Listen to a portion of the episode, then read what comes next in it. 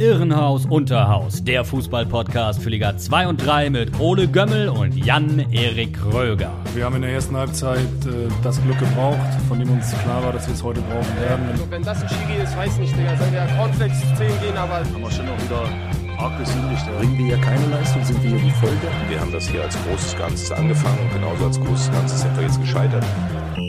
Pfefferfuß. Moin, moin, liebe HörerInnen. Hier ist Ole von Irrenhaus Unterhaus, dem Zweit- und Drittliga-Podcast von FUMS.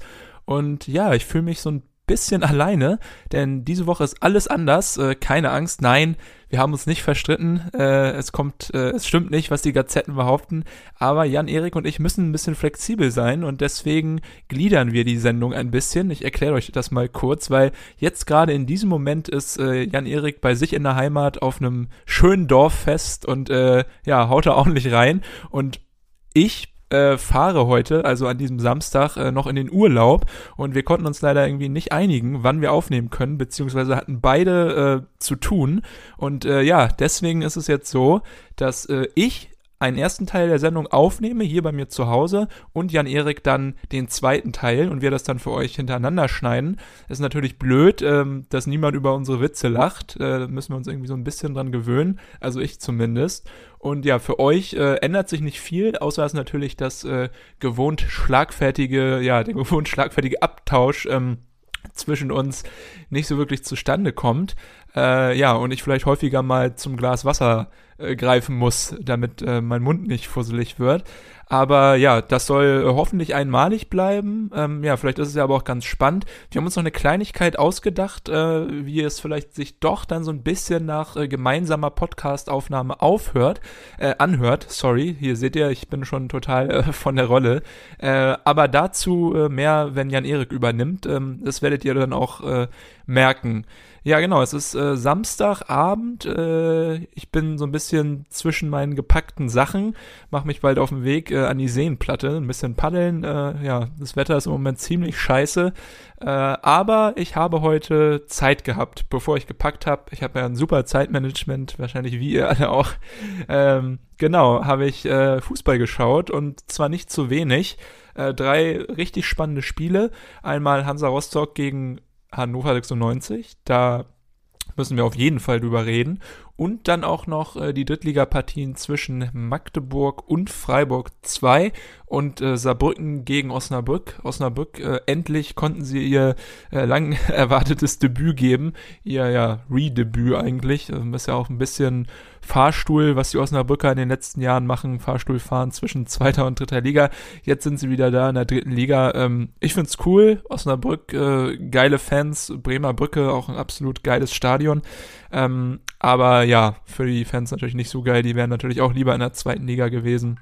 Aber gut, fangen wir mal an, den Spieltag so ein bisschen aufzurollen. Ich äh, würde mal besagen, besagen, es ist wirklich komisch ohne Jan Erik, muss ich ehrlich sagen. Also man kann nicht mal irgendwie so ein bisschen locker machen und äh, mal durchatmen, sondern äh, ja, muss 100% geben. Aber für euch, liebe Hörerinnen, machen wir das natürlich sehr gerne. Ich muss mir mal hier die Übersicht raussuchen, weil natürlich auch interessant ist, was auf den anderen Plätzen so passiert ist. Vielleicht können wir darüber erstmal kurz reden. Dortmund 2 gegen Waldhof Mannheim. 1 zu 1 äh, für Waldhof der erste Punktgewinn der Saison.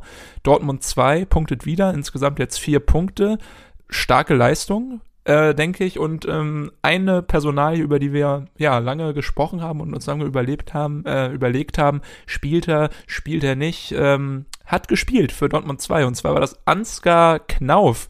Äh, ist ja schon letztes Jahr äh, in Erscheinung getreten in der Bundesliga und gilt als Riesentalent. Der hat heute gespielt. Äh, ich kann, habe das Spiel ja nicht gesehen, deswegen äh, ja, gibt's da auch verschiedene Einschätzungen, äh, wie er gespielt hat, in was für einem System. Einige sagen, er war im zentralen Mittelfeld, äh, andere sehen ihn dann doch wieder links außen. Noch andere Seiten haben ihn dann wieder äh, als äh, zentralen offensiven Mittelfeldspieler gesehen. Aber nun gut, er hat auf jeden Fall gespielt und hat sicherlich dem Spieler Dortmunder gut ge Tan das Tor für die Dortmunder in der 16. Minute. Die haben nämlich geführt. Schoss Marco Pasalic und dann in der 61. Minute gab es für den Waldhof den Ausgleich durch, durch Boyamba. Also da sicherlich zufriedenstellend für beide äh, Teams. Äh, für Waldhof ein kleiner Schritt nach vorne. Dortmund bleibt weiter ungeschlagen. Wien Wiesbaden gegen München war ja so ein bisschen für mich äh, das mit spannenden äh, Spannung erwartete Topspiel mau geblieben. Also eigentlich ja bekannt dafür, dass sie auch gerne mal Tore schießen.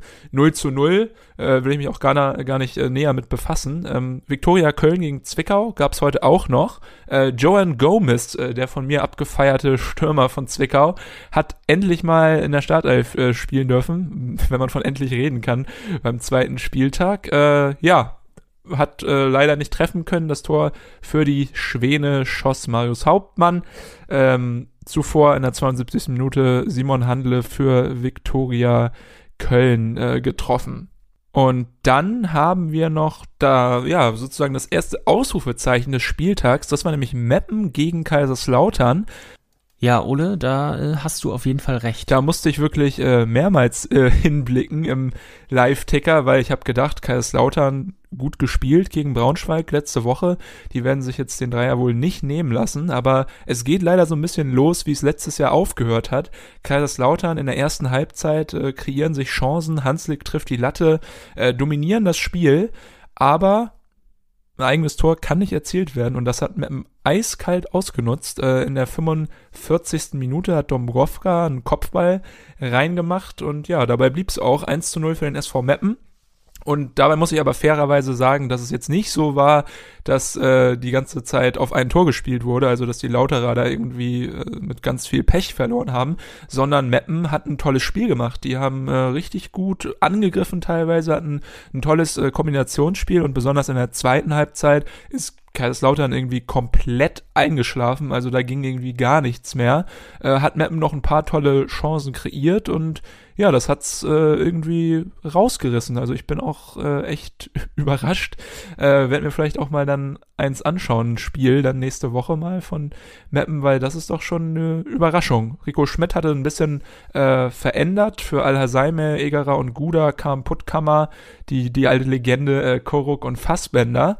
Aber ja, die haben es äh, wohl rausgerissen, haben irgendwie den entscheidenden Offensivgeist äh, Geist entfachen können. Und ja, super Sache für die Niedersachsen, die jetzt auch äh, unerwartete drei Punkte, glaube ich, äh, geholt haben gegen den ersten FCK, die Roten Teufel. Gut, äh, jetzt kommen wir zu den Brocken und auch zu den Spielen, die ich geschaut habe. Ich müsst euch das so vorstellen, ich habe mir da wirklich äh, vorhin so eine kleine Konferenz zusammengebaut. Hatte auf meinem Fernseher lief äh, äh Freiburg gegen Magdeburg und äh, wahlweise Saarbrücken gegen äh, Osnabrück und dann an meinem Laptop äh, Hansa. Also war da irgendwie mit den Augen immer mal dort und immer mal dort, aber habe trotzdem recht viel mitbekommen von den Spielen und ja, äh, wir fangen einfach mal an mit Saarbrücken gegen Osnabrück. Erstmal ähm, gefühlt für mich das erste Mal, dass es im Ludwigspark irgendwie wieder richtig Stimmung gab. Also es waren ja einige Fans da und ich muss echt sagen, der Bau hat jetzt gefühlte Ewigkeiten gedauert, aber richtig geiles Stadion, was äh, die Saarbrücker jetzt haben. Fand ich richtig, richtig cool.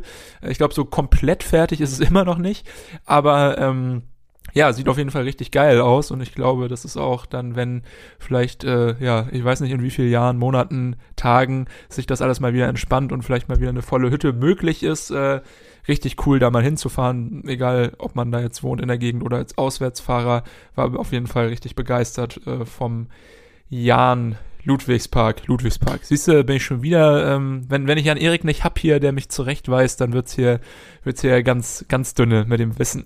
Nein, der Friedrich-Ludwig-Jahn-Sportpark natürlich in Berlin, hier der Ludwigspark in Saarbrücken, über den wir reden. Aber äh, genau, bevor wir das Spiel abchecken, noch eine Sache. Wir haben uns da letzte Woche drüber, ja, amüsiert, aufgeregt, wird vielleicht zu viel gesagt, aber wir haben darüber geredet. Dennis Erdmann äh, läuft mit dem Namen Earthman hinten auf dem Trikot. Und äh, da muss ich ja mal Danke sagen. Äh, wir haben einige Zuschriften von euch bekommen. Einmal von Yannick und äh, von Tobi, die da so ein bisschen versucht haben, mit uns ein Licht ins Dunkel zu bringen.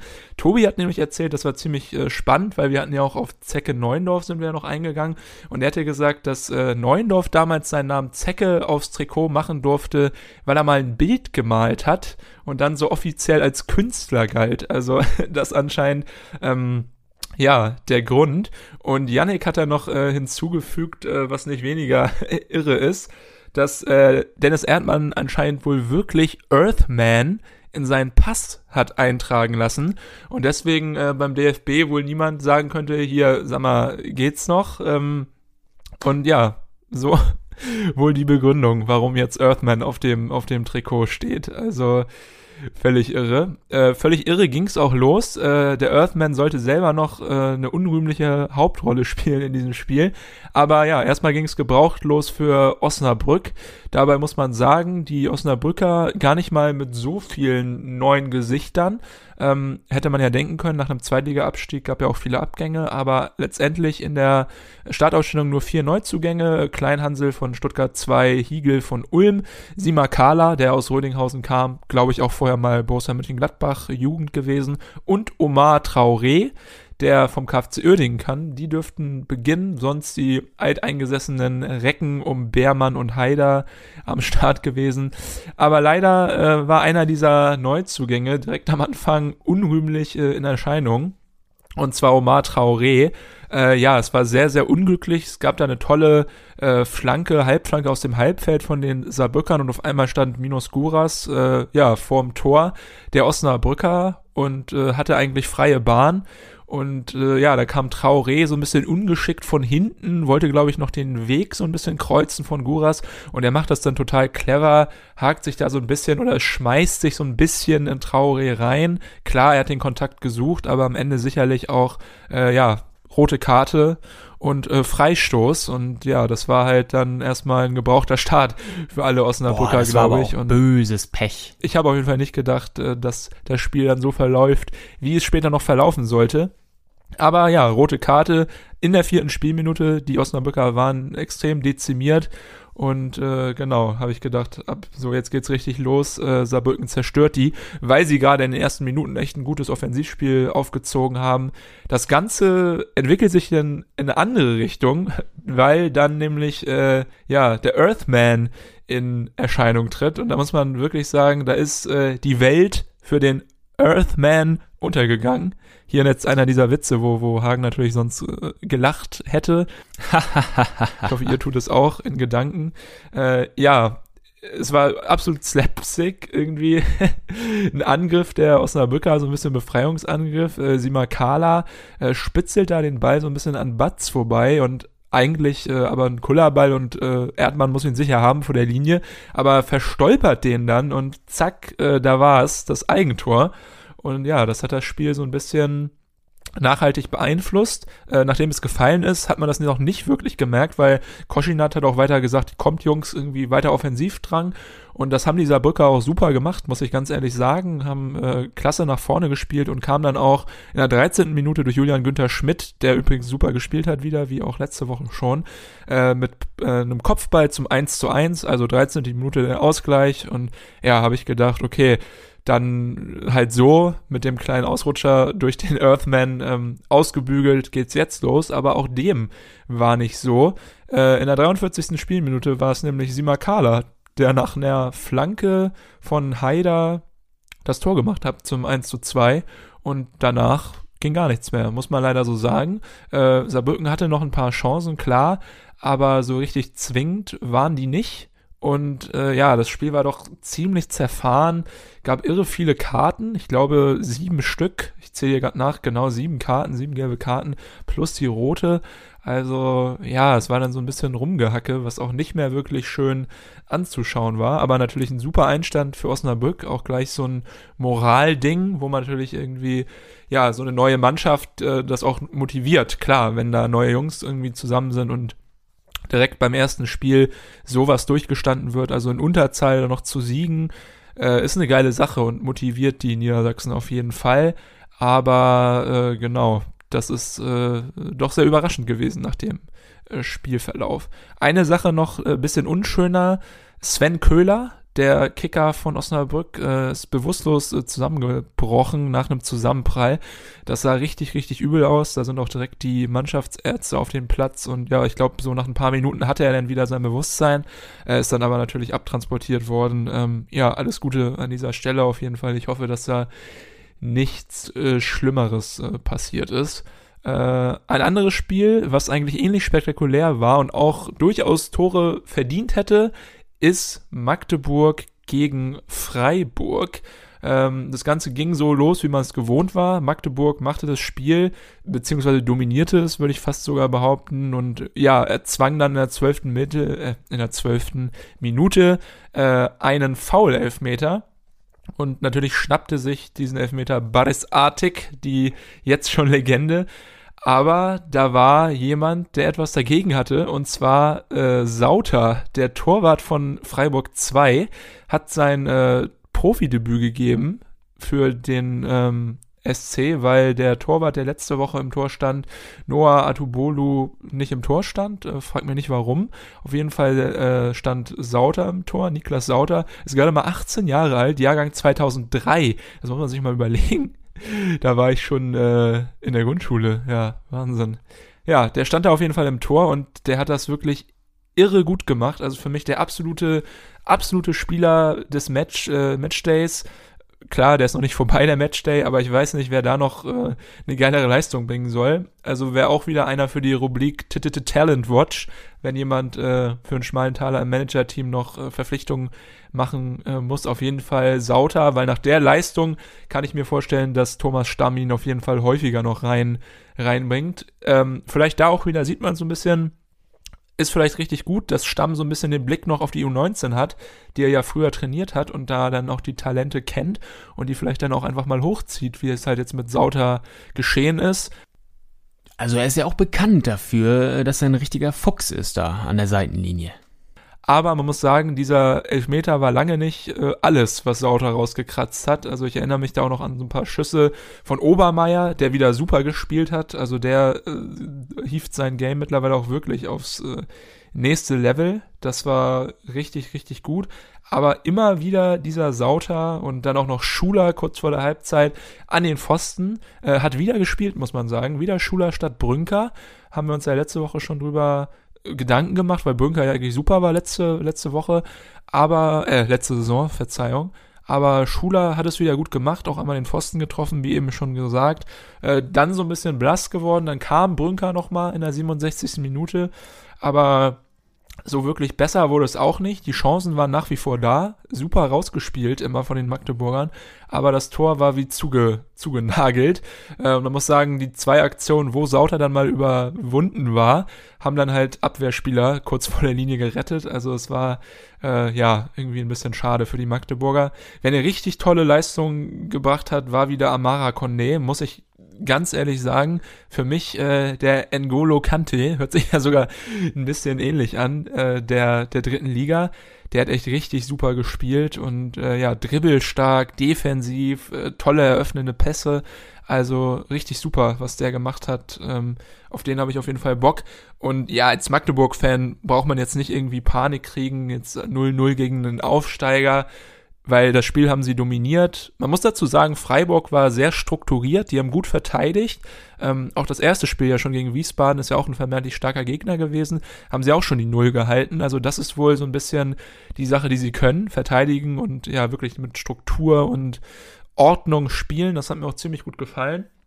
Und man muss sagen, so ein bisschen Kombinationsspiel kam dann doch zustande. Also man merkt, dass die Jungs da teilweise auch hochtalentiert sind. Äh, aber zum Tor hat es nicht gereicht. Einmal gab es noch eine Riesenchance, das war kurz vor Schluss, da fiel sogar das Tor für die Freiburger, aber leider war das eine Abseitsposition. Aber ich denke mal auch, die Freiburger haben sich super präsentiert, äh, muss ich auch zugeben, obwohl ich ja zweite Mannschaften jetzt nicht so feier. Aber das war aller Ehren wert und Magdeburg eigentlich auch wie ein Top-Team aufgetreten. Und ja, am Ende schade, dass es nicht gereicht hat, aber ich denke mal, äh, ja, in neun von zehn dieser Spiele gewinnt der SFCM und nutzt dann auch die Chancen.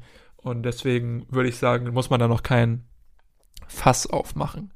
Genau, morgen äh, wird es auch noch spannend. Spielt der BTSV gegen Viktoria Berlin. Halle gegen Türkgücü, Würzburg gegen Ferl und äh, ja, dann vielleicht in weiter Zukunft dann irgendwann mal Duisburg. Aber dazu dann von Jan-Erik mehr. Ich muss noch einmal auf das Spiel eingehen in der zweiten Liga heute, nämlich Hansa Rostock gegen Hannover 96. Ich muss ganz ehrlich sagen, ich war ja eigentlich begeistert von Hansa. Letzte Woche haben wir auch ein bisschen drüber geredet. Aber klar, gegen Hannover äh, habe ich gedacht, wird man nichts holen. Vor allem, weil Hannover super gespielt hat gegen Werder Bremen. Die haben ja ein 1 zu 1 geholt und hätten eigentlich gewinnen müssen. Hannover hat da echt dominiert. Und da habe ich gedacht, oh Gott, das wird jetzt der erste richtige Brocken. Dann auch noch auswärts. Äh, waren aber einige Hansa-Fans mit über 1000, glaube ich sogar. Aber ja, das Spiel verlief dann so, wie ich mir das hätte eigentlich nicht vorstellen können. Hannover fing an, äh, recht äh, spielbestimmt, hatten so ein paar Aktionen im, im Strafraum auch, wo ich so gedacht habe, uff, äh, Glück gehabt, dass da nicht mehr draus geworden ist. Einmal eine unschöne Szene, Moroja, der japanische Außenverteidiger, wollte sich da fallen lassen im, im, im Strafraum von Hansa, aber das hat der Schiedsrichter super gesehen und hat dann äh, nicht auf Elfmeter gezeigt, sondern Gelb für Moroja. Äh, aber dann war so ein bisschen, ja, war so ein bisschen, die Hannoveraner waren von der Rolle und ja, konnten nicht mehr so wirklich fürs Rostocker Tor kommen. Äh, gute Verteidigung auch wieder da von Rosbach, äh, muss ich ganz ehrlich sagen. Und auch Meißner, der ja neu ist, macht das super. Schärf und Neidhart äh, komplettieren das ja auf den Außen, aber ja, da war echt äh, die Hütte zu. Und in der 40. Minute nach einer Standardsituation, man muss dazu sagen, vorher eine Riesenchance von Streli Mamba, der ein super Spiel gemacht hat, war es dann Hanno Behrens, der nach der Ecke ja so halb abstauben konnte. Ähm, abstauben wird dem Tor vielleicht gar nicht gerecht, weil es echt schön war. Äh, die Ecke kam äh, zurück so ein bisschen, also nachdem sie reingeschlagen wurde, wurde sie erstmal so halb geklärt, ist aber bei einem Rostocker gelandet, der legt den dann an den Rückraum zu Behrens und der schießt dann so, ja, lasst mich lügen, so zwei Meter neben dem Elfmeterpunkt mit seinem linken Bein schlänzt er den da oben rechts in die Ecke und da stand es auf einmal 1 zu 0. Das war richtig, richtig gut. Und ja, Hansa konnte mit dieser Führung in die Halbzeit gehen. Und dann habe ich gedacht, okay, jetzt geht's wieder los mit der Hertel-Mauer-Taktik. Es wird jetzt wieder nicht mehr gespielt und abgewartet und so krampfhaft versucht, die Null zu halten. Aber dem war überhaupt nicht so. In der 46. Minute kam nämlich John Verhook äh, zum 2 zu 0. Und da muss ich auch wirklich sagen, ich habe ja so ein bisschen rumgehatet, auch in der äh, Preview und auch äh, nach der letzten Saison. Ja, Verhook, Drittligastürmer, physisch aber der schießt hier jetzt für Hansa sein zweites Tor im zweiten Spiel. Und da muss ich echt sagen, huff, Hut ab, also richtig stark. Äh, dann hat Hannover noch vieles versucht, aber wenig hat funktioniert. Ähm, lange Bälle nach vorne, die dann irgendwie Duxch und Weidand nicht wirklich festmachen konnten. Ja, ziemlich unkreativ, also da hat so ein bisschen der, der kreative Kopf äh, gefehlt. Kerk war schlecht äh, Musia auch nicht dolle, stolze, hat irgendwie alles nicht zusammengepasst bei den Hannoveranern. Und äh, ja, dann äh, lief es so, wie es laufen musste. Äh, Kontersituation. Am Ende hat Hansa ein bisschen Druck gemacht äh, und dann ja war es äh, ein Verteidiger der Hannoveraner, äh, Lamti, genau. Der hat da den Ball vertendet im eigenen Strafraum. Das hat Omladic genutzt. Frech rübergelupft über Zieler, der aber ein gutes Spiel gemacht hat, muss man dazu sagen. Und dann stand es äh, 0 zu 3 und damit gewinnt Hansa gegen Hannover 96. Und ja, bin ich natürlich dementsprechend begeistert. Ist natürlich auch nur eine Bestandsaufnahme, aber das hat mir natürlich sehr gut gefallen. Genau, sonst, äh, ja, würde ich sagen, gebe ich gleich in die warmen Hände von Jan Erik. Ich hoffe, dass wir in der kommenden Woche wieder zusammen was machen können. Dann ist ja der DFB-Pokal. Machen wir für euch wieder so eine Folge wie auch letztes Jahr, dass wir so ein bisschen gucken, welche Drittligisten, welche Zweitligisten äh, waren im DFB-Pokal und wie haben sie sich geschlagen und was kann man vielleicht ableiten für die nächste Saison aus der Performance. Also da hört ihr uns dann nach dem DFB-Pokal mit einer Sonderfolge und dann äh, geht's die Woche drauf ganz normal weiter, würde ich mal behaupten. Aber erstmal von mir soll es das gewesen sein. Ich hoffe, ihr könnt es verschmerzen. Äh, ich habe auf jeden Fall einen fusseligen Mund. Äh, das ist auch die Standardphrase, die ich immer nach jedem Monolog raushaue. Ich hoffe, dass es bei Jan Erik genauso unterhaltsam wird. Äh, ja, wir haben da auch so ein kleines Konkurrenzding am Laufen. Äh, merkt man ja auch häufig. Nein, Spaß beiseite. Ja, ich hoffe, es wird noch spektakulär, die Spiele. Heute Abend ist ja auch noch ein Abendspiel und dann morgen noch recht viel. Und ja, wünsche euch ganz viel Spaß mit der zweiten Hälfte von Irrenhaus Unterhaus. Von mir war es das erstmal. Genau, wir hören uns äh, nächste Woche wieder. kommt gut durch die Ferien, wenn ihr welche habt, oder durch die nächste Woche. Ähm, ich habe euch lieb, liebe HörerInnen, äh, freue mich ganz doll, dass ihr wieder reingehört habt letzte Woche. Und ja, Ole out, haut rein. Einen wunderschönen guten Tag, liebe HörerInnen, auch von mir. Mein Name ist Jan-Erik Kröger und ihr habt es ja schon gehört von unserem Bear Grills äh, des Irrenhauses, Ole Jonathan Gömmel. Ja, wir mussten in dieser Woche getrennt aufnehmen. Ähm, Ole ist momentan im Survival-Urlaub in der Wildnis äh, Mecklenburg-Vorpommerns. Wahrscheinlich kämpft er sich in diesem Moment gerade Machete schwingend äh, durch das Dickicht und durch Lianen. Ja, auch ich befinde mich momentan nicht bei mir zu Hause, sondern bei meinen Eltern, äh, nehme dort auf und äh, ja, rede hier heute ein bisschen mit mir selber. Ihr könnt dabei lauschen, äh, liebe HörerInnen. Ähm, ja, auch ich habe natürlich an diesem Wochenende den Spieltag verfolgt und äh, fange direkt mal an mit einem Spiel aus der dritten Liga, über das Ole, glaube ich, noch nicht geredet hat denn es ist ein Nachtrag vom Sonntag. Da hat sich äh, einiges getan. Äh, Eintracht Braunschweig gegen Viktoria Berlin ist dann nämlich mit 0 zu 4 unter die Räder gekommen. Da war die Defensive wirklich Kraut und Rüben. Furchtbar. Da müssen wir natürlich drüber reden, liebe HörerInnen. Aufsteiger Berlin, äh, ja, hat da Braunschweig mal eben überrollt im eigenen Stadion, äh, im Stadion der Löwen und äh, man muss sagen, Victoria spielte komplett befreit und echt mit Spielfreude. Also Chapeau, Braunschweig äh, war der Druck richtig anzumerken, die Heimsieglos-Serie seit äh, fünf Monaten zu beenden. Und äh, das, obwohl 6676 Besucher und Besucherinnen äh, eigentlich dabei helfen sollten. Ähm, hat da nicht so geklappt. Ähm, ja, man hat wirklich gemerkt, dass sie behäbig waren und äh, die Zuschauer und Zuschauerinnen, die verstummten, auch schon das erste Mal nach fünf Minuten, als nämlich Tolchai Chigerci per Kopf traf. Und äh, das ging schon ziemlich einfach für die Berliner. Nach einer Viertelstunde zeigten sich da auch die Löwen bemüht am Spiel teilzunehmen. Sie investierten dann ein bisschen mehr als, äh, als noch in den Anfangsminuten, ähm, aber haben dabei äh, auch ein bisschen ihre Defensive da hinten vergessen. 31. Minute, kurze Zeit später, Konter von Victoria und wieder Chigerci, der dieses Mal nach einer Flanke da nur den Fuß hinhalten muss. Den hat er eiskalt reingemacht, wie es halt auch nur ein Spieler seines Kalibers machen kann. Also äh, das ging echt richtig scheiße los, kann man mal so deutlich sagen, äh, für Braunschweig. Äh, und mittlerweile waren die Zuschauer richtig still geworden, schon im Stadion. Also zur Halbzeit ähm, schlechte Stimmung bis gar keine, also äh, verstummende, verstummende Zuschauer. Das hatten sich äh, wahrscheinlich alle anders vorgestellt. Vor allem Braunschweig, ähm, ja, schon ein bisschen äh, unter Zugzwang will ich jetzt nicht sagen. Wir sind ja noch ganz am Anfang der Saison. Aber ich meine, gegen äh, den Aufsteiger aus Berlin äh, als Zweitliga-Absteiger, da bist du natürlich Favorit. Und da willst du die drei Punkte äh, zu Hause behalten, ist ja ganz klar. Äh, zur Halbzeit kam dann noch äh, Maurice Multhaupt, der Neuzugang. Der konnte offensiv sogar mal ein paar Akzente setzen mit Einzelaktionen. Ähm, ja, das war, er war da einer der auffälligeren, würde ich sagen. Ansonsten allerdings kaum zwingende Möglichkeiten der Gastgeber. Ähm, die entschlossene Einstellung, die war bei den Berlinern und das war denen auch anzusehen.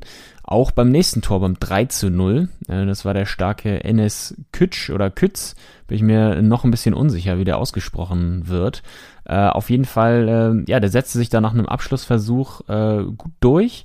Er ist erst hängen geblieben äh, gegen einen Braunschweiger, äh, hat er, den hat er angeschossen, hat er nochmal nachgesetzt und äh, Pinkert war es dann, der durch die passive Abwehrreihe der Braunschweiger äh, zu Falcao, äh, zu dem äh, Stürmer der Berliner mit dem prominenten Namen, äh, durchsteckte.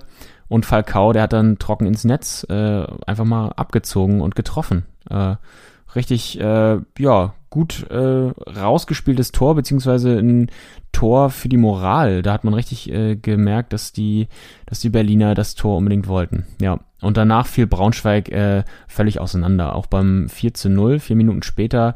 Dieses Mal durfte Pinkert äh, selbst einsam und alleinstehend äh, einschieben. Becker äh, wird zuvor auf der Außenbahn kaum angegriffen. Das war relativ schwach, möchte ich sagen, das Defensivverhalten.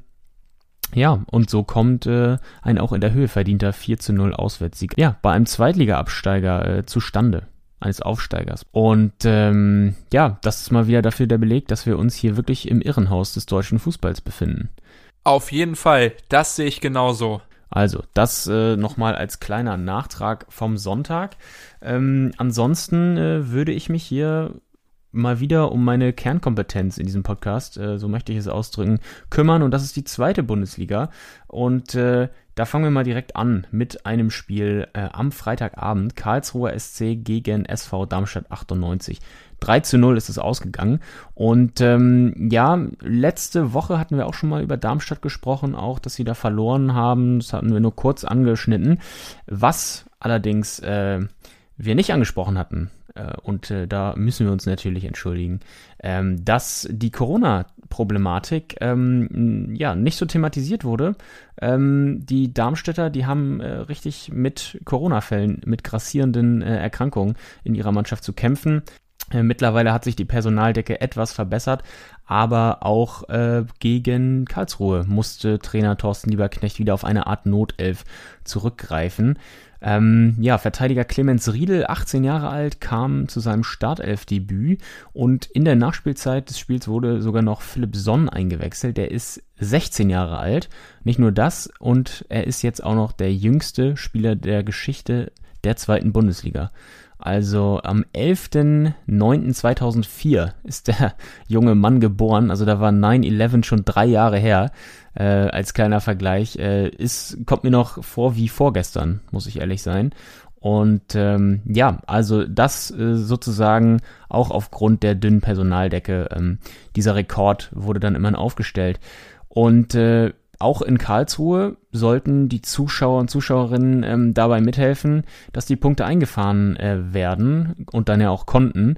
Äh, am Ende 10.000 Zuschauer waren zugelassen. Ähm, Stimmung wie vor Corona, äh, so hörte sich das an und so sah es auch aus da hat man auch wieder mal gemerkt, wie wichtig die Stimmung eigentlich ist. Und es ist einfach super, dass die Fans wieder am Start sind. Klar. Sehr schön. Und ähm, ja, wie gesagt, äh, sieben Spieler waren in Quarantäne. Vier Spieler durften dann immerhin auf Seiten der Darmstädter ähm, unmittelbar vor dem Spiel aus der Quarantäne und sind dann selbst noch mit dem Auto angereist, äh, durften trotzdem nicht in die Mannschaftskabine, wie Thorsten Lieberknecht hinterher gesagt hat. Also ja, erschwerte Bedingungen nach wie vor und ähm, ja, so spielten die Darmstädter auch, so fingen sie zumindest an. Ähm, Darmstadt ja dadurch alles andere als in der Favoritenrolle und man merkte den Lilien auch ein wenig die Verunsicherung an. In der Anfangsphase, da war die Defensive nicht eingespielt, das hat man gemerkt, äh, konnte sie ja auch gar nicht sein. Und äh, das nutzte dann auch schon Philipp Hofmann in der neunten Minute zur 1 zu 0 Führung nach einem Freistoß äh, von Heise. Äh, hab da, haben da Behrens und äh, Sobiech zu kurz äh, abgewehrt. Äh, beide, also Behrens, der Torwart mit der Faust, Sobiech versucht rauszuköpfen und ähm, ja, die, äh, die Versuche, die gelangten nicht weit genug aus dem Strafraum hinaus. Aus dem Gedränge konnte dann Hofmann den Ball irgendwie im Tor unterbringen. Und ähm, ja, danach Darmstadt weiter zurückhaltend, haben sich ausschließlich aufs Verteidigen konzentriert und standen dann sehr tief, aber richtig in die Zweikommen, äh, Zweikämpfe gekommen äh, sind sie trotzdem nicht so richtig äh, in dieser Phase. Und äh, ja, als äh, Reaktion sozusagen darauf brachte Hofmann dann den Ball nochmal an die Latte. Eine halbe Stunde, eine knappe war da vorbei und ähm, ja, so ging es dann auch in die Pause. Also Darmstadt äh, unter Druck auf jeden Fall in der ersten Halbzeit. Das änderte sich dann ein wenig nach der Pause. Äh, zuerst hatte da Philipp Tietz sogar eine richtig gute Chance äh, für die Darmstädter, äh, nachdem er da toll angespielt wurde. Ähm, und danach traf er sogar das Tor.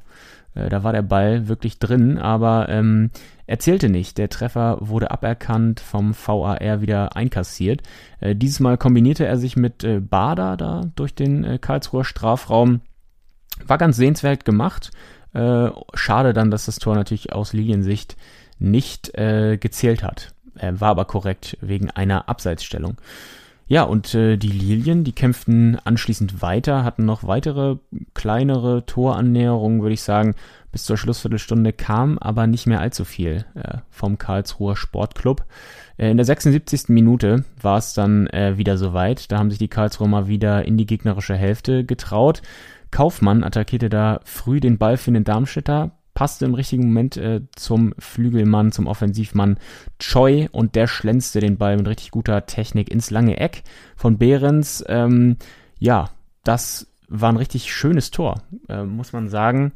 Ähm, wie gesagt, schön in die Ecke geschlänzt. Hat mir gefallen. Kurz darauf machte dann äh, Hofmann mit seinem zweiten Tor äh, noch den Deckel drauf und alles klar. Also am Ende ein etwas zu hoher Sieg vielleicht, vor allem wenn man den Kampf der Gäste in der zweiten Halbzeit bedenkt. Ähm, aber auch äh, Thorsten Lieberknecht fand das so und fand auch lobende Worte für seine Mannschaft. Ähm, ja, dass er da von der Einstellung her seiner Mannschaft überhaupt keinen Vorwurf machen kann. Und äh, ja, so äh, kam es auch rüber. Äh, die Einstellung war da. Am Ende, wie gesagt, äh, auch die Corona-Problematik äh, an diesem ja nicht erfolgreichen Saisonstart äh, nicht ganz unschuldig. Und äh, ja, der Saisonstart leider unterm Strich deshalb verpatzt. 0 Punkte, 0 zu 5 Tore und äh, Platz 16 nach zwei Spielen. Ähm, am Sonntag, äh, nach dem kommenden Sonntag, da ist ja DFB-Pokal, die erste Runde. Äh, an dem Sonntag darauf kommt dann äh, der FC Ingolstadt äh, nach Darmstadt. Vielleicht können die Lilien ja dann schon wieder auf mehr Spieler bauen. Äh, Karlsruhe ist jetzt nach zwei Spielen und sechs Punkten auf Platz 1. Also ähm, die Gegensätze da auf den beiden Seiten.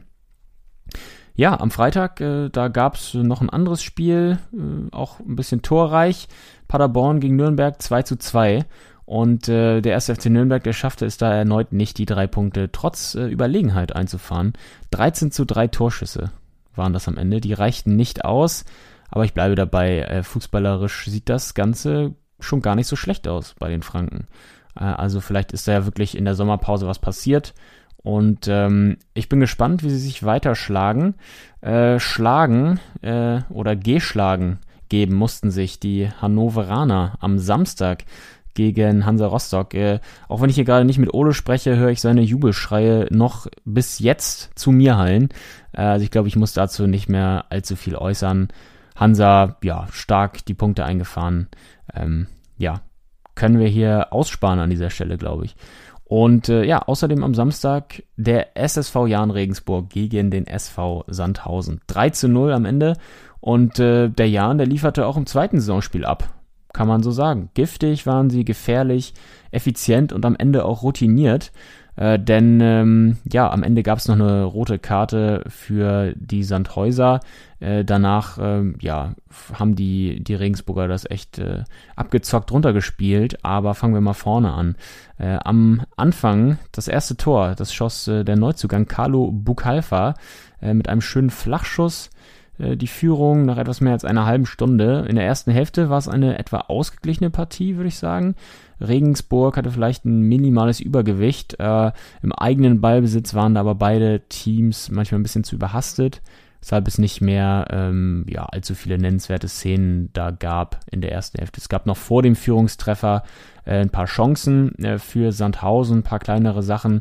Äh, es war wie gesagt aber äh, noch vor dem Rückstand äh, der Sandhäuser. In der zweiten Hälfte, da übernahm Regensburg komplett die Initiative. Ähm, Otto kam sofort nach Wiederanpfiff äh, schon zu einer dicken Chance, wo er hätte auf 2-0 stellen können, lässt es liegen. Spitz im Winkel hatte dann Sing die nächste gute Chance und dann die nächste Riesenchance gab es wieder für David Otto. Äh, den hat Dreves aber richtig stark pariert. Ähm, also es war eine äh, ne sehr gute Parade. Da hätte es auf jeden Fall schon 2-0 stehen können, wenn nicht sogar müssen. Aber so dauerte es dann eben bis zur 70. Minute, ehe Verteidiger, Innenverteidiger Scott Kennedy per Kopf nach einer Flanke auf 2 zu 0 erhöhte. Also es war hoch verdient zu diesem Zeitpunkt, kann man auf jeden Fall so sagen. Und dann eben fünf Minuten später die von mir eben schon angesprochene Szene. Da flog Sandhausens Diakite äh, wegen wiederholtem Foulspiel vom Platz.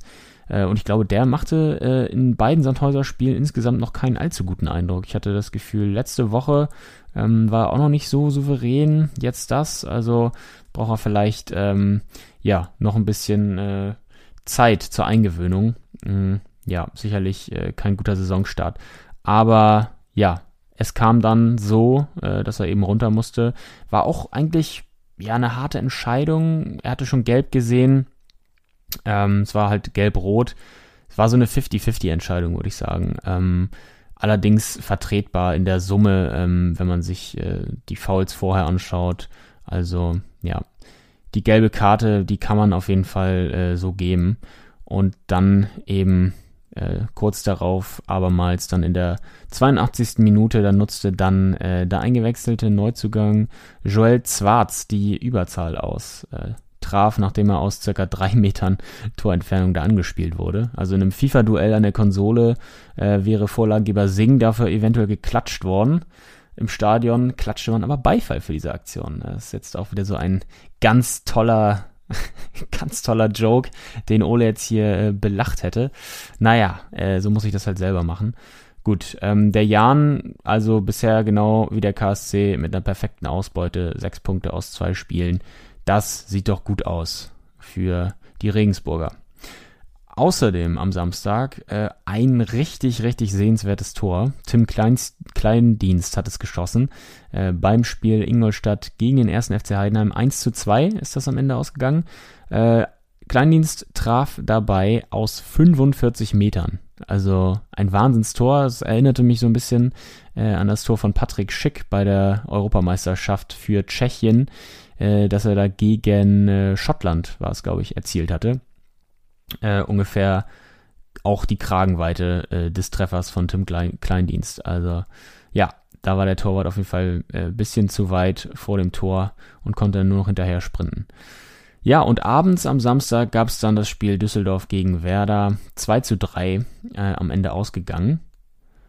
Und ähm, ja, was kann man dazu sagen? Die Anfangsphase gehörte ganz klar Fortuna Düsseldorf.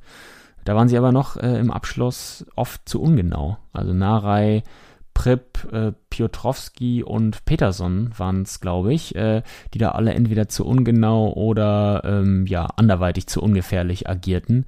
Ähm, ja, das war äh, ja im, in der Konsequenz am Ende nicht so richtig das Wahre und dann wurde das äh, durch Sargent, wie so oft im Fußball, bestraft. Äh, Kastenmeier ließ den Ball nur nach vorne abtropfen Sargents Flachschuss äh, passte dann genau ins untere Toreck, ähm, der anschließende Flachschuss. Und äh, ja, so stand es dann 0-1. Direkt nach dem Seitenwechsel kam Fortuna äh, zum Ausgleich. Hennings hielt nach einer Flanke den Fuß rein äh, und nun hatte Düsseldorf äh, wieder ein optisches Übergewicht. Schienen wieder näher am Einsacken der drei Punkte gewesen zu sein. Ähm, ja, und äh, für Fortuna, wie gesagt, schien es zu laufen. Hinten passten sie aber leider erneut nicht auf äh, in einer Situation und das war diesmal nach einer Ecke und wieder war es Sargent, der das ausnutzte, per Kopf da zum 1 zu 2 getroffen. Äh, dieses Mal kann man da Kastmeier, würde ich sogar sagen, äh, auch einen Vorwurf machen kann man den, ihm den Treffer ankreiden, äh, weil er nur Zuschauer dabei ist, wie der Ball durch seinen äh, 5-Meter-Raum segelt. Den hätte er auf jeden Fall rausfausten müssen äh, und äh, hat er ein bisschen zu sehr auf seiner Torlinie geklebt. Äh, bitter und unnötig, weil äh, Düsseldorf wirklich ja, das aktivere Team, wie gesagt, war und äh, Richtung Ende wurde es dann sogar dramatisch, kann man sagen. Äh, erstmal traf Sargent schon wieder, äh, das dritte Mal. Diesmal war es aber abseits, war auch korrekt. Äh, und dann die Nachspielzeit, 90. plus 4. Narei trifft vorne nach einem langen Ball von Kastenmeier das Tor. 3 zu, äh, 2 zu 2 für Düsseldorf. Riesenjubel. 90. plus 5. Narei trifft hinten und zwar äh, Felix Agu am Fuß. Äh, nicht den Ball und äh, ja, er versucht da den Ball rauszuhauen. Ähm, es war wie gesagt im eigenen Strafraum, geht da volles Risiko und Felix Agu, ähm, ja, der geht da im, geht auch zum Ball und äh, Narei trifft da nur Agu am Fuß. Also ganz bittere, ganz bittere Sache. Und äh, den fälligen Elfmeter, das war eine Sache für Maxi Eggestein. Den macht er auch noch rein und dann gewinnt Werder am Ende, ähm, ja, das erste Mal äh, nach dem Abstieg und nach langer Zeit äh, mal wieder ein Fußballspiel. Äh, 3 zu 2, wie gesagt. Ähm, wichtig, glaube ich, vor allem für die Moral von Werder. Wir hatten ja letzte Woche schon äh, angesprochen, ähm, ja, dass sich da noch einiges tun wird. Äh, personell immer noch äh, wenig passiert, obwohl Frank Baumann ja die 15 bis 20 äh, Abgänge und Zugänge, also Transfers allgemein da ähm, ja in Aussicht gestellt hat. Äh, mal schauen ähm, gut möglich, dass da also noch der ein oder andere ähm, weggeht. Und äh, an dieser Stelle nochmal klare Empfehlung. Schaut euch äh, ruhig auch mal die Zusammenfassung der Sportschau äh, des Spiels gerne nochmal auf YouTube an. Es fühlt sich nämlich an wie ein Hollywood-Blockbuster im Kino. Äh, also mit epischer Musik, mit Dramaturgie und so weiter. Ähm, auch der Kommentator äh, da wirklich äh, mit ganzer Sache dabei. Also äh, kann man sich äh, gut äh, zur Unterhaltung nochmal anschauen, das Spiel. Ja, und äh, Sonntag gab es dann auch noch ein paar Spiele, nämlich äh, Hamburger SV gegen Dynamo Dresden. Ein 1 zu 1 war es da. Also mangelnde Chancenverwertung, glaube ich, des HSV in der ersten Hälfte, so kann man es ausdrucken. Und äh, in der zweiten Hälfte eine engagierte Leistung von Dynamo äh, ergeben ein, am Ende gerechtes Unentschieden, eine gerechte Punkteteilung. Und äh, ansonsten Aue und St. Pauli, die trennten sich 0 zu 0. Äh, muss man, glaube ich, nicht weiter darauf eingehen. Und das letzte Spiel am Sonntag. Holstein Kiel kassierte im Heimspiel gegen Schalke 04 die nächste Klatsche. Ähm, 0 zu 3. Äh, wie schon am ersten Spieltag gegen St. Pauli. Hier muss man aber mal zugutehalten, dass Holsteiner spielerisch schon deutlich besser war als letzte Woche gegen St. Pauli, zumindest äh, zwischen den Strafräumen, so drückt es äh, Trainer Ole Werner aus, äh, in beiden Strafräumen, hinten und vorne, äh, leider, ja, schlecht, äh, immer noch schlecht, also Chancenverwertung nicht gut, äh, die hatten, glaube ich, auch eine Überlegenheit da am Ende in den Chancen, Chancenverhältnis 7 zu 5, ähm, das war ja gegen St. Pauli noch anders, da war man wirklich schlecht und nicht, nicht anwesend.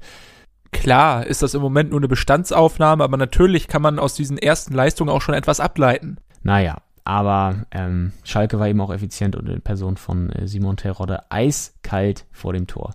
Und am Ende, ja, da stehen leider jetzt trotzdem 0 zu 6 Tore, 0 Punkte und der letzte Platz zu Buche. Also ähnlich wie bei Darmstadt, äh, ein suboptimaler Saisonstart. Nach der Pokalpause am Wochenende heißt der nächste Gegner Jan Regensburg, also es wird auch nicht unbedingt leichter. Ähm, genau, da wird man sicherlich äh, sich deutlich mal steigern müssen, ähm, um mal was Zählbares mitzunehmen aus den Spielen. Ja, das äh, war der Zweitliga-Spieltag äh, im Überblick in der Solo-Edition. Ich komme hier, muss ich offen gestehen, äh, ein bisschen, ähm, ein bisschen dumm vor, dass ich hier mit mir selber rede und der Wand. Ähm, ja, Ole hat es ja auch schon äh, in seinem Part gesagt. Äh, wir hören uns auf jeden Fall nächste Woche wieder. Da sprechen wir ein bisschen über die Irrenhaus-Teams äh, aus dem Unterhaus, wie sie sich im Pokal geschlagen haben, schlagen, gegen wen sie spielen. Ähm, wird doch sicherlich ganz interessant, die erste Runde des DFB-Pokals immer wert äh, geguckt zu werden. Auf jeden Fall. Ja, und äh, dann würde ich sagen, sind wir für diese Woche auch schon am Ende. Ähm, wir haben uns ja, äh, wie man vielleicht hier und da mal hören konnte, äh, zumindest Mühe gegeben, dass es sich so anhört für euch als äh, Zuhörer und Zuhörerinnen. Ähm, ja, wie sonst, äh, dass wir äh, miteinander sprechen, dass wir beide da sind. Äh, mal schauen, wie uns das am Ende geglückt ist. Und ja, danke fürs Zuhören. Wir hören uns nächste Woche wieder und macht's gut.